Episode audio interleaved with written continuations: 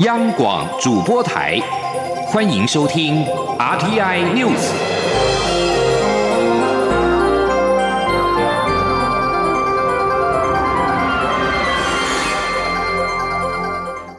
听众朋友您好，欢迎收听这节央广主播台提供给您的 RTI News，我是张顺祥。首先把新闻焦点关注到是二零二零的总统大选，那么这两天是星期假日，相关的造势活动特别多。蔡文总统表示呢，下周台商回流投资金额将会破新台币七千亿元。政府已经打下未来三到五年，甚至十几年的经济发展的动能基础，让台湾在变动的局势当中能够逆势成长。这就是台湾最厉害的地方。蔡文总统九号晚间到三玉宫参拜，并为民进党立委吴思瑶的新书宣传造势。随后转往出席民进党立委何志伟二零二零台湾要赢的造势晚会。蔡总统大进场的时候，受到民众热烈欢迎。从入口到台前大概一百五十多公尺的距离，走了十多分钟。支持者高喊“蔡英文动算”“蔡英文加油”“何志伟动算”等口号。蔡总统在致辞的时候表示。民主自由是台湾人最珍贵的资产，台湾的经济发展也靠民主自由。台商回流投资金额下个星期很可能破新台币七千亿元。而蔡总统在九号下午另外出席全国福伦之友后援会的成立大会，他表示，政府面临到局势变动，掌握方向，化危机为转机。才让台湾的经济稳定成长。记者王威婷的报道。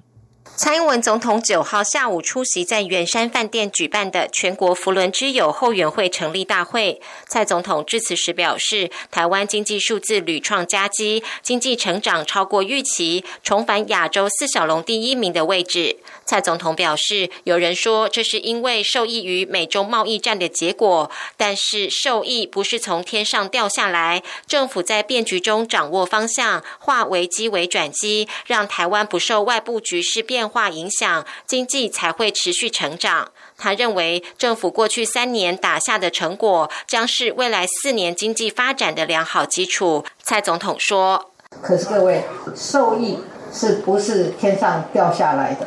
一定是政府在面临局势转变，在变动的局势当中，我们掌握了机会，我们抓对了方向，化这个危机为转机，让我们的经济的成长率可以持续的成长，不会受到外部的环境或者我们外销的一个状况而影响。所以，真正的努力在于我们可以。把一个危机，把一个变局掌握的机会，让台湾的经济可以稳定的成长。蔡总统表示，这一代台湾人都有共同的责任，就是守护台湾民主。二零二零年总统大选的意义，就是人民在关键时刻选择哪个价值。台湾人要展现集体意志，不能向国际社会传达错误讯息。台湾人有决心保卫主权和国家。他表示，希望大家再给他四年，一定要让台湾更安全、国力更强、社会照顾更完整。包括行政院副院长陈其迈、内政部长徐国勇和桃园市长郑文灿都出席后援会成立大会，致辞时也炮火四射批评高雄市长韩国瑜。郑文灿表示，桃园很友善，却说警察不借厕所。桃园警察的风度不会这么差，不会卡韩，也不会防寒。徐国勇则以台湾谚语比喻指出，韩国瑜只吃三天素就想要成佛，没有那么快。韩国瑜对高雄市长的职位不尊重，也不会尊重总统职位。中央广播电台记者王威婷采访报道。此外，全国医疗界九号也齐聚一堂，为蔡英文总统的竞选连任来造势。另外，在国民党方面，国民党的总统参选人韩国瑜表示，他的副手人选已经确定，过两天就会公布。副手绝对不会是个秃头。对于传出郭宋配。韩国瑜则表示，在民主国家当中，大家愿意参选为人民来服务，他都乐观其成。但希望能够进行一场优质选举，彼此能够公平竞争，不要抹黑造谣。记者刘品希的报道。国民党总统参选人韩国瑜八号接受节目专访时表示，自己已经确定副手人选。韩国瑜九号一整天走访基隆，并与青年座谈。韩国瑜下午在参拜基隆圣安宫后受访表示，副手人选已经确定，过两天就会公布。副手绝对不会是个秃头，头发一定比他多。媒体追问人选是不是行政院前院长张善政，韩国瑜则不愿正面回应。他说：“对，副手名单大概已经确定。那我们希望选的副手也是一样，热爱中华民国，有责任感，对台湾这个土地愿意无私的奉献跟牺牲，还有非常好的国际观，也有非很强大的这个治理能力。所以副手的人选很快就会跟大家报告。”对于传出郭宋佩，韩国瑜表示。在民主国家中，大家愿意参选，争取为人民服务，他都乐观其成。但希望所有候选人都能示范一场优质的民主政治选举，不要沉溺于抹黑造谣、互相指控、搞小动作。大家堂堂正正的讲出自己的政见与论述，进行一场公开、公平、公正的辩论。此外，韩国瑜上午与青年座谈时，有青年朋友提到前建国造的议题，与会的国民党立委参选人宋伟立指这是假议题。韩国瑜对此也持怀疑态度，认为应该根据台湾的工业技术与人才发展适合的领域，才比较切合实际。政府应该量力而为。韩国瑜受访时进一步说明，台湾应该思考是要发展大国的国防政策，还是根据台海现况制定一套小而有贺阻力的国防政策。前建国造、国防自主、武器自主都是非常好的概念，但必须考量台湾的国防工业能力是能够百分之百国造，还是要一步一步提升。未来他会就国防政见发表扎实的论述。央广记者刘品熙的采访报道。媒体报道，红海集团的创办人郭台铭已经联络亲民党主席宋楚瑜，不排除接受亲民党跟台湾民众党的双政党推荐，以郭松佩投入到二零二零总统大选。对此，郭台铭九号为子弟兵立委参选人站台前，对媒体表示：“你们消息怎么那么灵通？对传闻未置可否。”而他的幕僚则是表示，郭台铭再选总统的几率非常低。不过，十一月二十二号总统参选登记截止之前，很多事情都说不准。记者王慧婷的采访报道。红海集团创办人郭台铭九月宣布不参选二零二零年总统。不过，媒体报道指出，郭台铭可能会引用总统、副总统选罢法第二十二条的规定，接受亲民党和台湾民众党的双政党推荐，与亲民党主席宋楚瑜组成郭宋配，重新参选二零二零年总统。对此，永林基金会副执行长蔡庆瑜九号受访时表示，一直以来都没有郭宋配的打算。近来媒体不断报道，亲民党主席宋楚瑜可能会再次参选总统，站在支持小党的立场。郭台铭对宋楚瑜参选总统乐观其成，但是今天突然传出郭宋配，他感到讶异。蔡庆瑜说。今天报纸有突然间出现一个郭宋配这样子一个传闻，然后还说是政党推荐，我们看到其实还蛮讶异的哦。那我不晓得说这个消息从哪里来。蔡庆瑜表示，郭台铭宣布不选总统后，近来一些民调都显示有三成选民未表态，可见台湾选民心中还是有想要支持的人选，可能接下来还会有许多剧本。蔡庆瑜表示，郭台铭之前已经宣布不参选总统，要翻盘的几率非常低。媒体追问是否不排斥与宋楚瑜搭档竞选总统，蔡庆瑜表示，现阶段并未考量谁配谁的问题。郭台铭现在把力量放在国会，希望汇集小党力量超越蓝绿。不过，蔡庆瑜也说，大家希望第三势力有出口。他认为很多事情不用把话说死，因为在十一月二十二号中选会总统参选登记截止之前，很多事情都说不准。郭台铭和台北市长柯文哲今天上午替郭家军立委参选人李静颖站台。媒体询问郭台铭是否会有郭宋配，郭台铭笑说：“你们消息怎么那么灵通？”不过他随后表示，今天的焦点是李静颖。随后便步入会场，对传闻未做证实或否认。中央广播电台记者王威婷采访报道。亲民党主席宋楚瑜是否角逐二零二零总统大选备受关注。亲民党组织部的主任张硕文表示，亲民党将在十三号的上午召开全国委员会议，征召宋楚瑜参选总统。会后就会确定并且公布宋楚瑜是否参选。他并且表示，宋楚瑜参选的几率高达九成。请外界再给宋楚瑜一些思考跟准备的时间。央广记者刘品熙的采访报道。中选会自十一月十八号到二十二号受理正副总统登记。亲民党之前已经表明绝对不会缺席总统大选。亲民党组织部主任张硕文日前受访时表示，党主席宋楚瑜参选的几率为八成，剩余的两成包括副手人选以及整合的关键因素。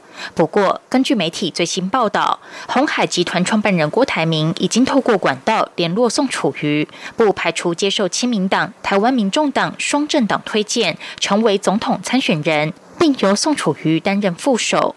对此，张硕文九号受访时表示。他不知道消息从何而来。郭台铭之前便已表态不参选二零二零总统大选。郭台铭近期虽然有与宋楚瑜联络，但两人谈的都是立委选举要怎么合作，没有提及总统大选。他不希望有这样的传言来消费郭台铭。张硕文并表示，亲民党将于十三号上午在台北长荣桂冠酒店召开全国委员会议，议程为征召宋楚瑜参选总统。宋楚瑜应该会亲自出席，会后就可以确定宋楚瑜是否参选。他说：“开完会了，就一定会确认主席要不要选了，是不是？”哎，当天会做一个确定。OK，所以就是主席选不选，就是十三号那天确定嘛？是。对于宋楚瑜参选的几率是否提高为九成，张树文说差不多吧。他强调，选总统是非常慎重的事情，宋楚瑜必须准备很多事，也要思考副手人选，这些都必须在这几天有所准备。至于先前透露可能会找财经背景的女性副手，张硕文表示，很多支持者都建议往这个方向寻找副手。目前有很多人提供人选，等到宋楚瑜十三号真的确定参选后，下一步才有副手的问题。央广记者刘聘熙在台北的采访报道。而在美国，前纽约市长彭博想要投入到二零二零的美国总统大选，民主党初选的起手式。搅乱了民主党一池春水。不过，考量他曾经是共和党籍，加上他本身条件的欠缺，最终出现的可能性令人质疑。《纽约时报》报道，彭博有意加入战局，前副总统拜登支持者焦躁不安。不过，彭博的起手式也透露，他将以有别于以往的打法投入到这场的选战。彭博和他的幕僚戏剧性的坦诚自己的起步比较晚，因此决定要采取冒险策略，跳过传统上率先举行初选的爱荷华州、新罕布夏州、内华达州跟南卡罗来纳州，改为全力拼战随后展开初选的大州。彭博曾经在两千零八年、还有二零一六年以及今年初考虑要参选，但从未付诸正式行动。他在八号下午递交文件，并且报名阿拉巴马州民主党的初选。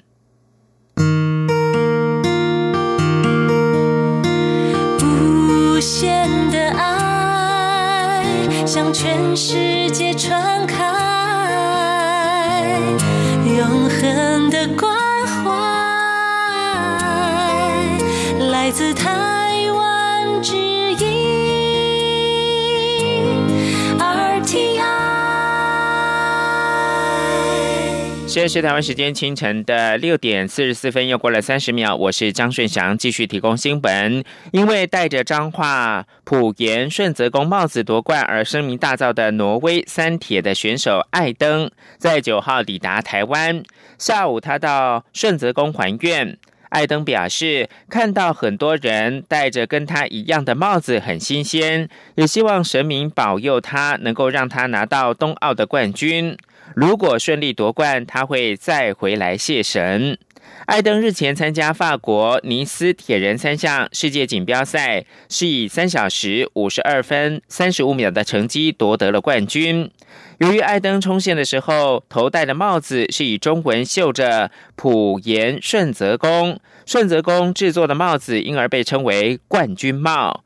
许多民众都向顺泽宫索取冠军帽，顺泽宫送出的帽子已经超过了四万顶。而彰化县政府邀请艾登来彰化访问。艾登抵达之前，已经有数百名的民众将顺泽宫内外挤得水泄不通。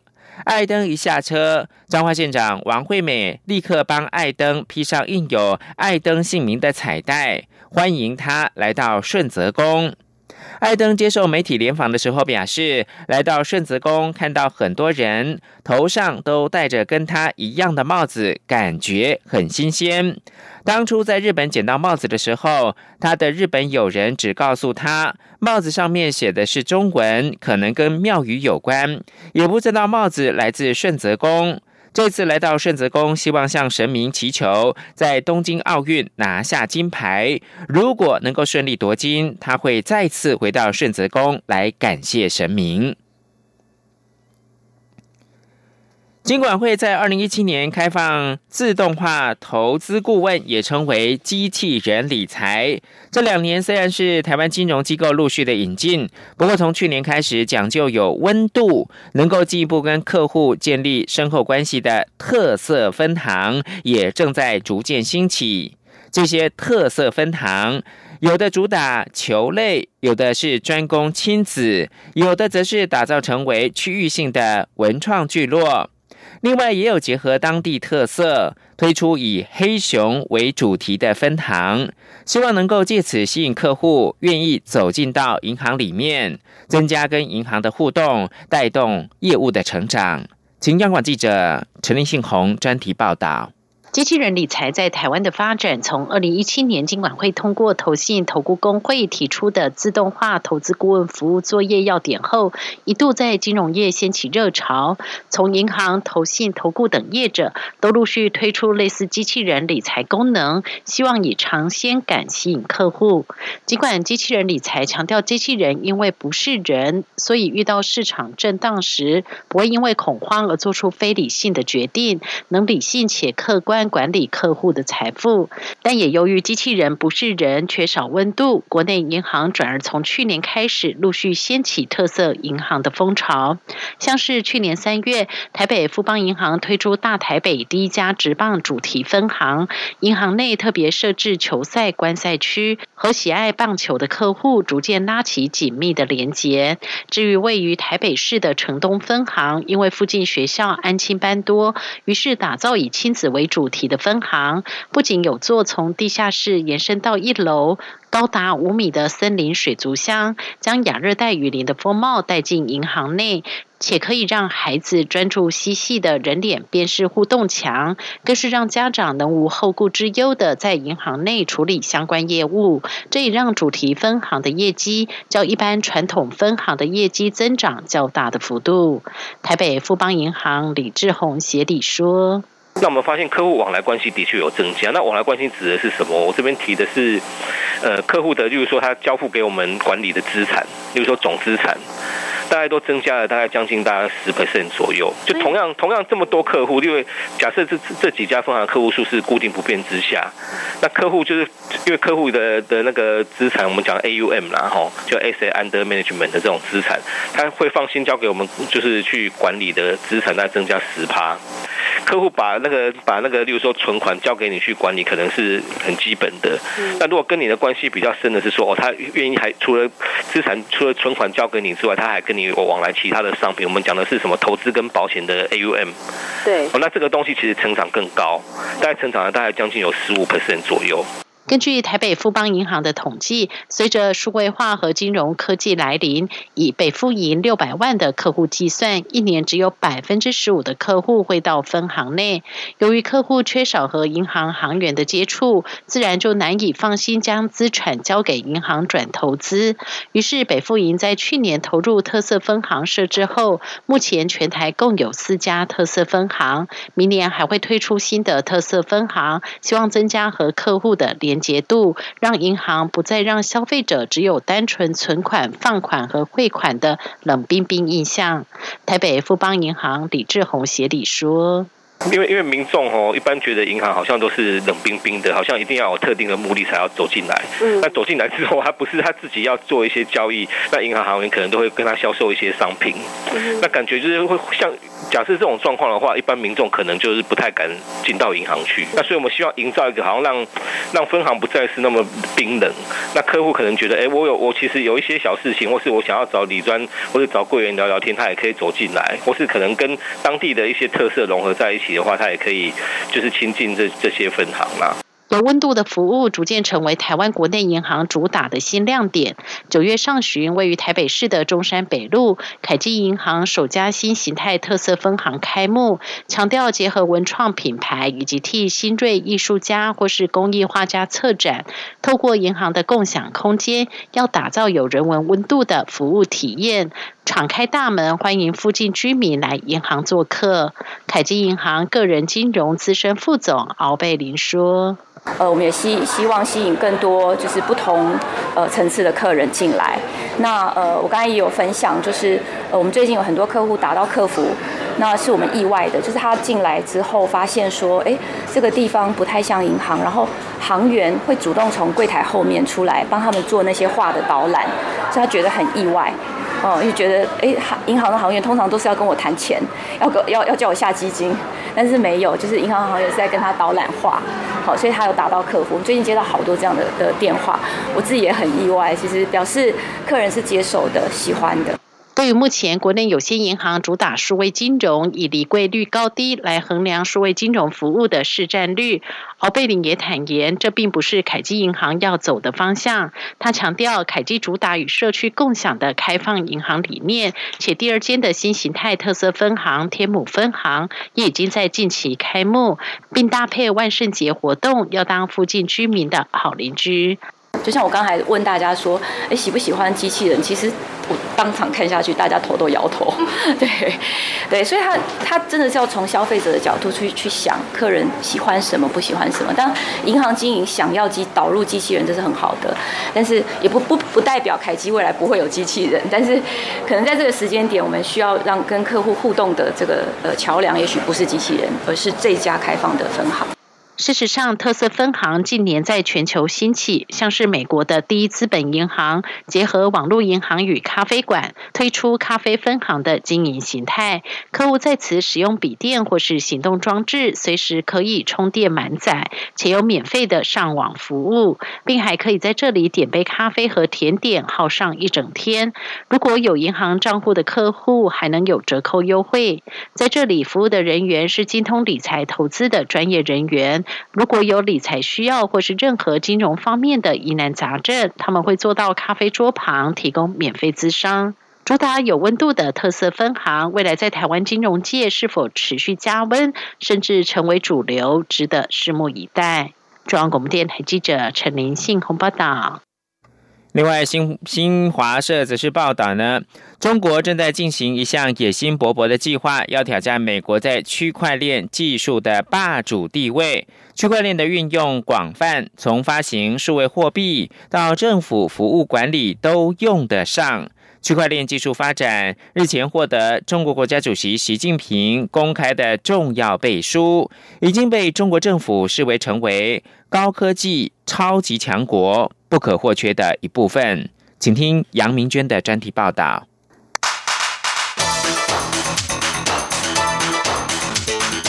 专题报道。世界经济论坛创办人史瓦布曾说：“区块链将带动继蒸汽机、电力和电脑发明而来的第四次工业革命。”俄罗斯联邦储备银行副主席夏洛夫也曾预言，区块链技术将会让实体银行消失。所谓区块链，就是一种特殊的资料库。一般的资料库会有四种主要功能：CRUD，分别是建立、读取、更新以及删除。区块链是把更新和删除的机制去除，任何被写入的交易记录都永远无法再被更动。它的一个特点就是信息安全性，不可删改。区块链是分布式数据储存、点对点传输、共识机制、加密演算法等计算机技术的新型应用模式。区块链并不是一个新技术，用区块链技术发明的比特币已经超过十年。许多人可能会把虚拟货币与区块链画上等号，但其实这只是区块链技术所实现的一种应用。中国过去几年积极打击区块链与比特币，如今却转向，日前已悄悄把比特币等加密货币的制造业务从计划取缔的数百个行业名单中移除。虽然目前仍不清楚具体原因，但已看出中国对数位货币的看法发生巨大转变。中国全国人大财经委员会前副主席黄奇帆十月二十八日在上海的一场金融会议上表示，中国人民银行对于数位货币的研究已趋于成熟，中国央行可能是全球第一个推出数位货币的央行。今年六月，脸书发布了数位货币 Libra 的白皮书后。中国雄心勃勃的计划似乎正加速进行中。尽管北京只能在严格控制的情况下接受加密货币，但中国国家主席习近平十月二十四日对中共高层领导人宣誓，要将区块链作为中国核心技术自主创新的重要突破口，加快推动区块链技术和产业创新发展。习近平表示，区块链这项技术是中国创新的核心。是提升中国在全球科技治理中的影响力和规则制定能力的关键。观察人士认为，习近平的说法有可能是为中国创造自己的数位货币铺平道路，以便加强控制，同时让中国的货币在境外更容易获得。金融专家波哥采尔斯基告诉法新社，中国已经非常清楚，要成为一个超级强国，就必须站在新科技的最前端。区块链技术的吸引力部分来自于它的去中心化特质，使得政府难以控制，但这绝非中国想要的。因此，专家表示，中国正探索发行一种完全由中央政府控制的电子货币。中国的重点并不在于发展加密货币等产业，而是看重区块链在各方面的发展与应用，并为此布局中央加以管理的法律依据，进而达到法无授权不可为的依法行政目的。大纪元报道，财经评论人士秦鹏认为，区块链对中国来说是比较可怕的一个技术，因为有去中心化的特征。为了达到监控的目的，必须抢占区块链技术。其次是与美国争夺金融霸权。秦鹏认为，中共想实现国家数位货币，不仅当国家货币，也可以在“一带一路”沿线国家实施。举例来说，由于现在是美元体系。购买伊朗石油会被美国制裁。如果中国想要的区块链交易成功，就可以用来和“一带一路”很多国家进行交易。秦鹏指出，某方面来讲，这也是与美元争霸。若中国抢占先机，将有较大的控制权和技术实施权利。秦鹏认为，中国的区块链会是可以看到各个国家、企业、个人的数据和交易流程，会从去中心化。变成中介化，这时候的区块链已经不是真正的区块链，而是已经转换概念，成为所谓中国特色区块链。专家指出，中国并不打算让区块链成为化外之地，一方面利用区块链提升产业，另一方面则将区块链作为全新的治理利器。所谓中国特色化的区块链，将有可能成为集权政府的凉拌，值得警惕。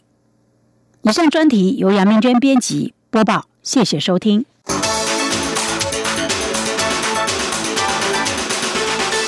最后提供给您是德国当局九号纪念柏林围墙倒塌满三十周年，美国总统川普赞扬德国是珍贵的盟友。川普说会持续跟德国携手合作，以确保自由的火炬不灭。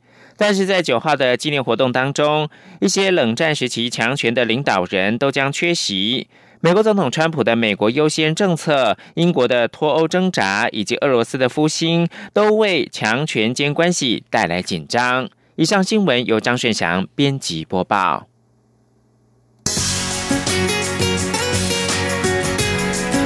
这里是中央广播电台台湾之音。